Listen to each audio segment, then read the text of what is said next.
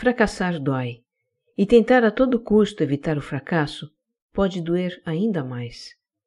Mas é possível não sofrer tanto com as nossas falhas e tornar mais leve o aprendizado com elas. Tudo vai depender de como tratamos a nós mesmos quando fracassamos, de como explicamos para nós mesmos as nossas falhas, de como lidamos com o nosso natural sentimento de fracasso. E é disso que a gente vai tratar aqui.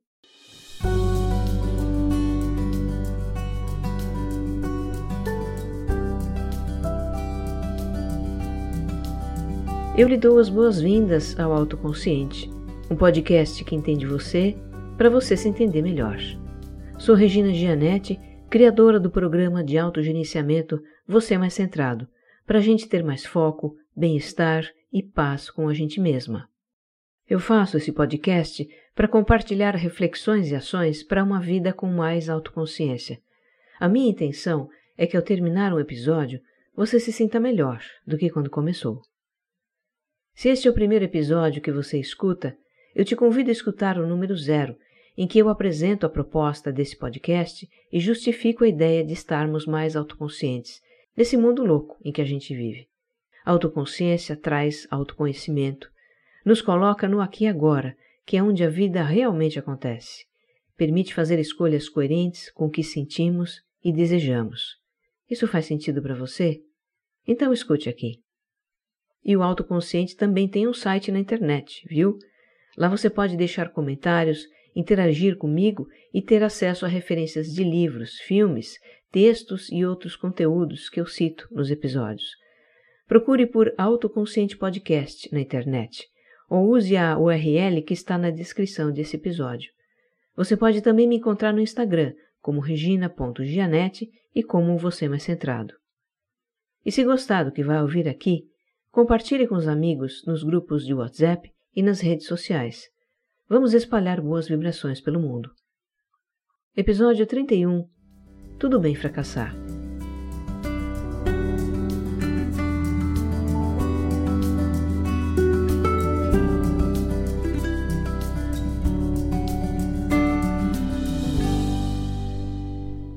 A gente vê por aí gurus do empreendedorismo, CEOs de startups badaladas e novos pensadores dos negócios falando do fracasso como algo positivo.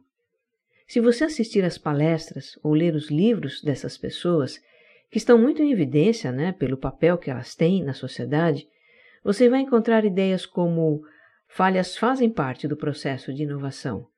Se você não está errando, é porque não está fazendo algo novo. Fracasso é conhecimento. Não tenha medo de falhar. Eles falam disso com muita convicção, com muita galhardia. E quem ouve se anima. É mesmo, né? A gente pode ser bem resolvida com os nossos erros, a gente pode ficar ok quando falha, pode tirar lições dos fracassos, fazer do limão uma limonada. Bom, então tá. Mas agora, aqui entre nós, com muita sinceridade, para você, esse discurso só vai até a página 2? No seu íntimo, você não tem esse desprendimento todo para lidar com o erro e o fracasso? Quando falha, você se sente péssimo e tem vontade de desaparecer? Isso é compreensível, é natural. O fracasso é uma experiência dolorosa para o ser humano. Não é de admirar que a gente se sinta assim. Mas olha, é possível sim achar que tudo bem fracassar. É possível sim não sofrer tanto com as nossas falhas e tornar mais leve o aprendizado com elas. É possível até que o mundo não desabe e a vida não acabe se a gente não atingir objetivos. Tudo vai depender de como tratamos a nós mesmos quando fracassamos. Vai depender de como explicamos para nós mesmos as nossas falhas vai depender de como lidamos com o nosso natural sentimento de fracasso. Para começar, por que fracassar é tão doloroso? Em parte porque o fracasso quebra uma expectativa de êxito, de obter determinado resultado. Então, de cara, o fracasso gera frustração, o que por si só já é doloroso. Mas não fica só nisso.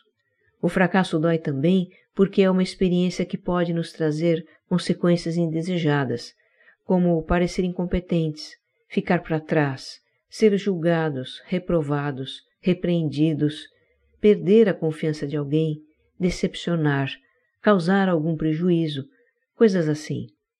E tem mais essa: ficamos decepcionados conosco mesmos, nos julgamos e criticamos por ter falhado. Como o ser humano é naturalmente motivado a evitar o sofrimento, coisa que eu sempre falo aqui no autoconsciente, nós vamos fazer de tudo para não errar nem fracassar. E nisso, nós somos muito incentivados no convívio com as outras pessoas, e desde muito cedo. A educação que recebemos se baseia na aprovação e recompensa de certas atitudes que temos, para nos motivar a fazer aquilo que é considerado certo. E se baseia também na desaprovação de outras coisas que fazemos, para desencorajar ações consideradas erradas. Na escola, aprendemos a atingir objetivos. Se temos sucesso, ganhamos boas notas, parabéns e sorrisos, nos sentimos bem conosco mesmos. Se fracassamos, recebemos notas vermelhas. Em vez de sorrisos, vemos caras sérias.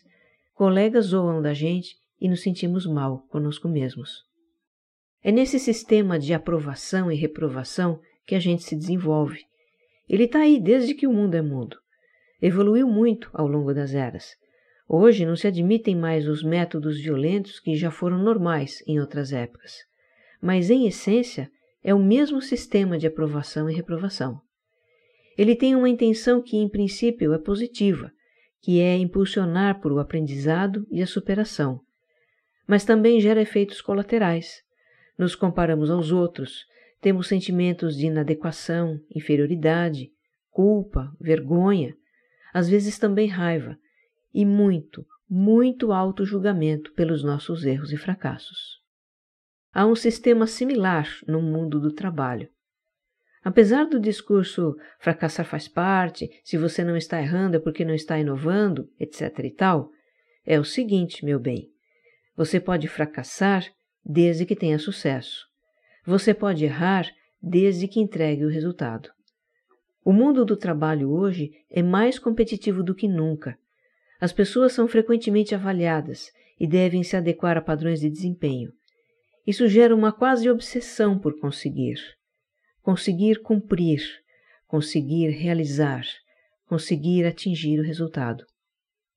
O modelo mental do conseguir está profundamente enraizado em nós e é replicado em todas as esferas da vida. Temos que conseguir satisfação profissional, conseguir segurança financeira, conseguir um relacionamento estável, conseguir um corpo saudável, conseguir o equilíbrio perfeito entre vida profissional e pessoal, etc, etc. Veja, é legítimo a gente querer essas coisas. São benéficas para nós. Não tem nenhum problema nisso. A questão é a ênfase que a gente coloca em conseguir essas coisas, como se o nosso valor enquanto seres humanos dependesse disso. Como diz o médico alemão Friedman Schaub, autor de um programa para a superação do medo e da ansiedade, Abre aspas. As demandas da sociedade moderna nos treinaram para nos adequar, competir e comparar o tempo todo. Baseamos nosso senso de valor pessoal em validações e julgamentos externos. A vida deixou de ser uma jornada para se tornar uma corrida, sem uma linha de chegada para alcançar. Fecha aspas. Podem dizer por aí que a gente tem permissão para fracassar, mas no fundo, no fundo, esse continua sendo o mesmo velho mundo de winners e losers, ganhadores e perdedores. Em vista desse cenário, não é à toa que a gente faça de tudo para evitar o fracasso. Nossa mente cria estratégias elaboradas para não fracassar. E algumas dessas estratégias não necessariamente nos livram do fracasso e ainda alimentam o auto-julgamento e a insatisfação conosco mesmos. Uma delas é a autossabotagem, que acontece quando, por medo de fracassar, a gente se impede de fazer o que precisa fazer e até mesmo o que quer fazer. Por exemplo, a pessoa quer emagrecer, quer muito se sentir mais leve, se ver mais elegante, ou ela quer fazer um curso para valorizar o seu currículo. Mas apesar do seu desejo ou necessidade, ela não dá o primeiro passo, ela não começa, ou abandona o projeto na metade, por medo de fracassar, por achar que não vai conseguir emagrecer ou concluir o curso. Na autossabotagem, a lógica da mente é a seguinte: eu sei que preciso fazer, eu quero muito fazer, mas eu não vou fazer, porque eu não vou aguentar ter um fracasso aqui. A ironia da coisa é que quando se sabota, a pessoa cria uma armadilha para ela mesma. Ela se cobra e se julga por não fazer, e o sentimento de fracasso que ela tanto queria evitar acontece do mesmo jeito. O assunto fica num limbo emocional, mal resolvido, e fica incomodando. Outra forma de autossabotagem é não fazer deliberadamente aquilo que somos capazes de fazer. Por exemplo, a pessoa tem no trabalho uma função que ela domina plenamente, seguramente. Ela tem qualificação para exercer uma função até superior àquela, mas não vai atrás de uma promoção nem de uma recolocação, porque tem medo de fracassar. Aqui a lógica da mente é a seguinte: eu sei que posso fazer mais, mas é melhor eu não me arriscar, porque eu posso fracassar e ser julgado incompetente. E assim a pessoa se condena a fazer um trabalho em que ela não cresce, que muitas vezes nem é motiva. Os outros podem ignorar que a pessoa tem cacife para fazer mais, mas ela própria não pode se enganar. E no seu íntimo ela se cobre e se julga por não ter coragem de sair da chamada zona de conforto. Tem ainda outra forma de autossabotagem bastante comum, que é procrastinar. Eu falo mais disso no episódio 22 para entender a procrastinação sem culpa. Escute, se você ainda não escutou. Mas voltando ao ponto aqui, vamos imaginar que a pessoa tem uma apresentação super importante para fazer. O bom senso recomenda fazer com antecedência o que é importante, para nos precaver de imprevistos, para ficar bem feito, mas a pessoa empurra com a barriga a montagem da apresentação, cada dia por um motivo. Quando o prazo está se esgotando, não dá mais para adiar, ela vara a madrugada e faz o trabalho. Qual é a lógica da mente aqui? Bom, se eu não tive sucesso nessa apresentação, é porque eu tive pouco tempo. Eu fiz o melhor que pude.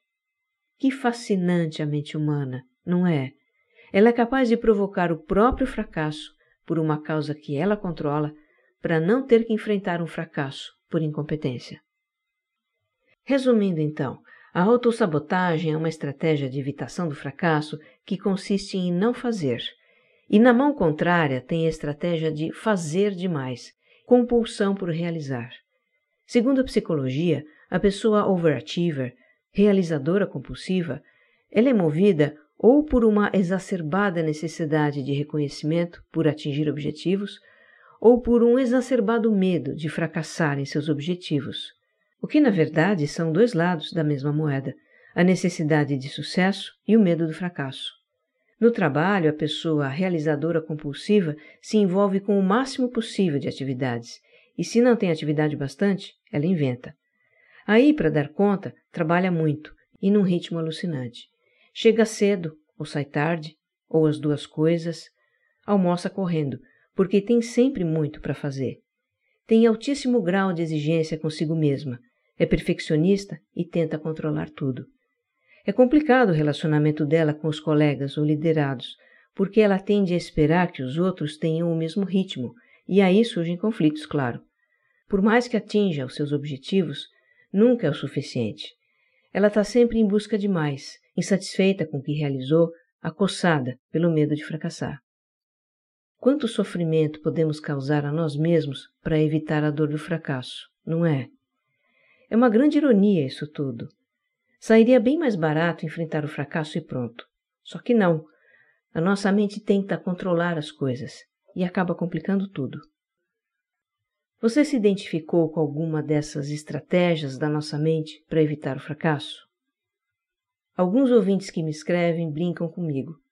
Você parece telepata, Parece que lê o que se passa na minha mente.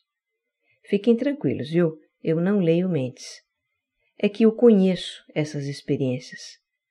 Como que eu poderia falar delas se não tivesse experimentado antes também? Não é? Eu sou um ser humano como você.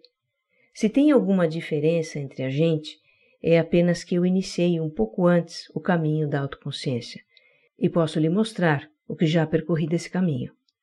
Eu apenas pratico observar o que se passa na minha mente de uma forma compassiva, sem julgamento, sem assumir o que eu penso como verdades absolutas e imutáveis sobre mim e sobre o que quer que seja.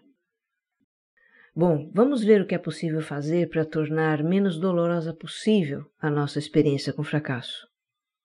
Algo que ajuda bastante é compartilhar os insucessos. E não só isso, mas também micos, mancadas, vexames e afins. Compartilhar com alguém próximo com quem temos afinidades.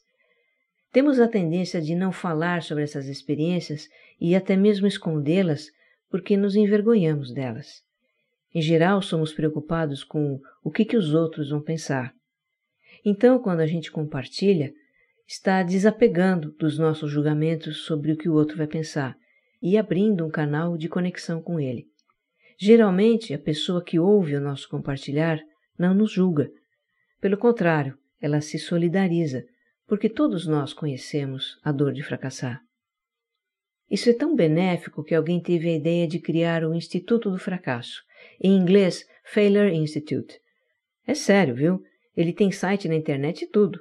Tem representações no mundo todo, inclusive no Brasil. As pessoas procuram o Instituto para compartilhar seus insucessos nos negócios e trocar experiências que ajudam a empreender com mais sucesso. Nesse contexto, veja que interessante: quanto mais retumbante o fracasso, melhor, mais aprendizado se pode compartilhar.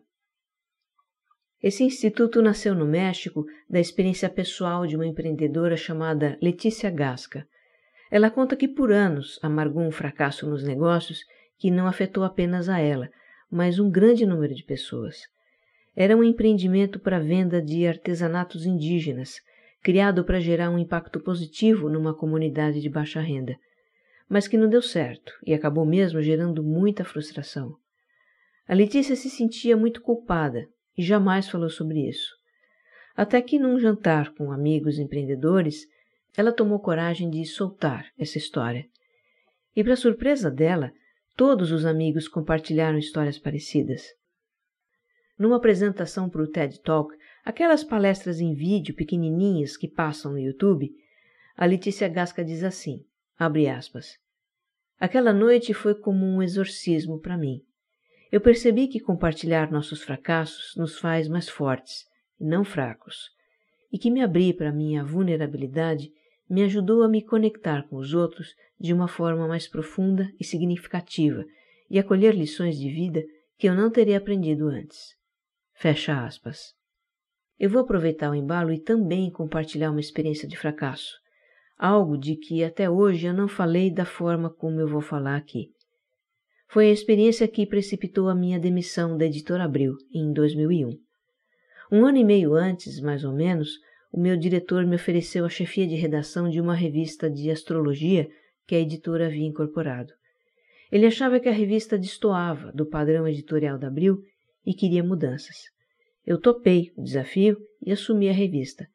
Junto com a equipe, eu fiz um plano de mudanças e em poucas semanas saía a primeira edição nessa nova fase. Já naquela edição, as vendas foram menores e nos meses seguintes continuaram caindo. Eu queria acreditar que iríamos atrair um novo público afinado com a nova proposta, mas isso não aconteceu. Então, em paralelo, eu comecei a desenvolver o projeto de uma nova publicação de autoconhecimento para substituir aquela de astrologia e tive até aprovação para o lançamento. Mas semanas antes desse lançamento, aconteceram aqueles atentados terroristas nos Estados Unidos, em setembro de 2001, e eles abalaram muito a editora. A revista de astrologia, que já não ia bem, acabou sendo fechada, e o novo projeto foi abortado.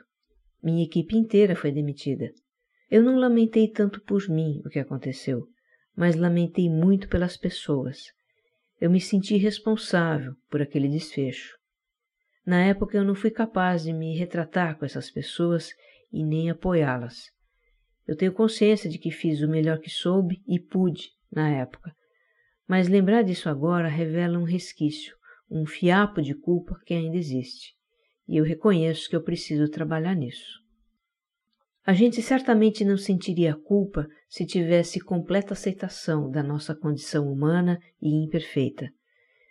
E podemos começar a trabalhar a autoaceitação compartilhando os nossos erros e fracassos, porque assim estamos admitindo a nossa falibilidade, a nossa vulnerabilidade e nos mostrando como somos. A gente sai de um estado de auto-isolamento, de pensar que é só com a gente que acontece, e de repente descobre que acontece com todo mundo. Não estamos sós. Ouvimos as experiências de fracasso dos outros e isso suaviza o nosso coração. Pois é, erramos e estamos juntos. É preciso estender a aceitação também para a vida. No que dependesse da nossa vontade, a vida seria talvez um mar de rosas. Tudo daria certo, não haveria obstáculos nem situações irritantes, Todo mundo concordaria e colaboraria conosco, nossos projetos seriam bem-sucedidos em tempo recorde, os planos funcionariam perfeitamente, de acordo com a nossa concepção de perfeição. Mas a vida é como é. Não temos controle sobre ela. Não podemos determinar o rumo dos acontecimentos. Não podemos evitar imprevistos, dificuldades, adversidades, reviravoltas. Não podemos impedir que os outros pensem e ajam de forma diversa da que gostaríamos. Não podemos, enfim, ter certeza de que seremos bem-sucedidos. E o que é ser bem-sucedido? O que são sucesso e fracasso senão nomes para denominar o que queremos que aconteça e o que não queremos que aconteça? Sob um olhar imparcial, fracasso é um resultado diferente do que a gente esperava. Olha, eu fico imaginando como seria a nossa vida se a gente adotasse a postura do cientista que faz experiências num laboratório. O cientista não tem expectativas quando faz experiências. Ele está aberto a qualquer resultado. Para ele, toda experiência é válida. Todo resultado é significativo. A cada experiência ele descobre algo, aprende algo, e chega um momento em que ele compreende por que aquilo aconteceu e como funciona. Talvez a gente pudesse adotar uma postura parecida com as nossas experiências de vida. Se queremos algo, vamos colocar uma intenção clara de realizar aquilo e fazer o que é preciso. Fazer realmente o nosso melhor para realizar, com dedicação, responsabilidade, comprometimento, e então aceitar o resultado como algo significativo. Se o resultado é o esperado, ótimo, vamos celebrar. Se o resultado não é o esperado, talvez a gente sinta alguma dor, é normal, somos humanos. Mas a dor é passageira. Se a gente não ficar ruminando o que aconteceu, se a gente não ficar se julgando e se culpando, ou julgando e culpando a outros pelo que aconteceu, a dor passa então, nós podemos olhar para aquele resultado não esperado como algo significativo e nos perguntar: o que eu posso aprender com isso? O que eu preciso melhorar, mudar, corrigir ou prevenir para ter um resultado diferente da próxima vez? Se a gente tiver aceitação e usar essas experiências para crescer, tudo bem sim fracassar nosso fracasso não será em vão. Que você esteja bem. Um abraço.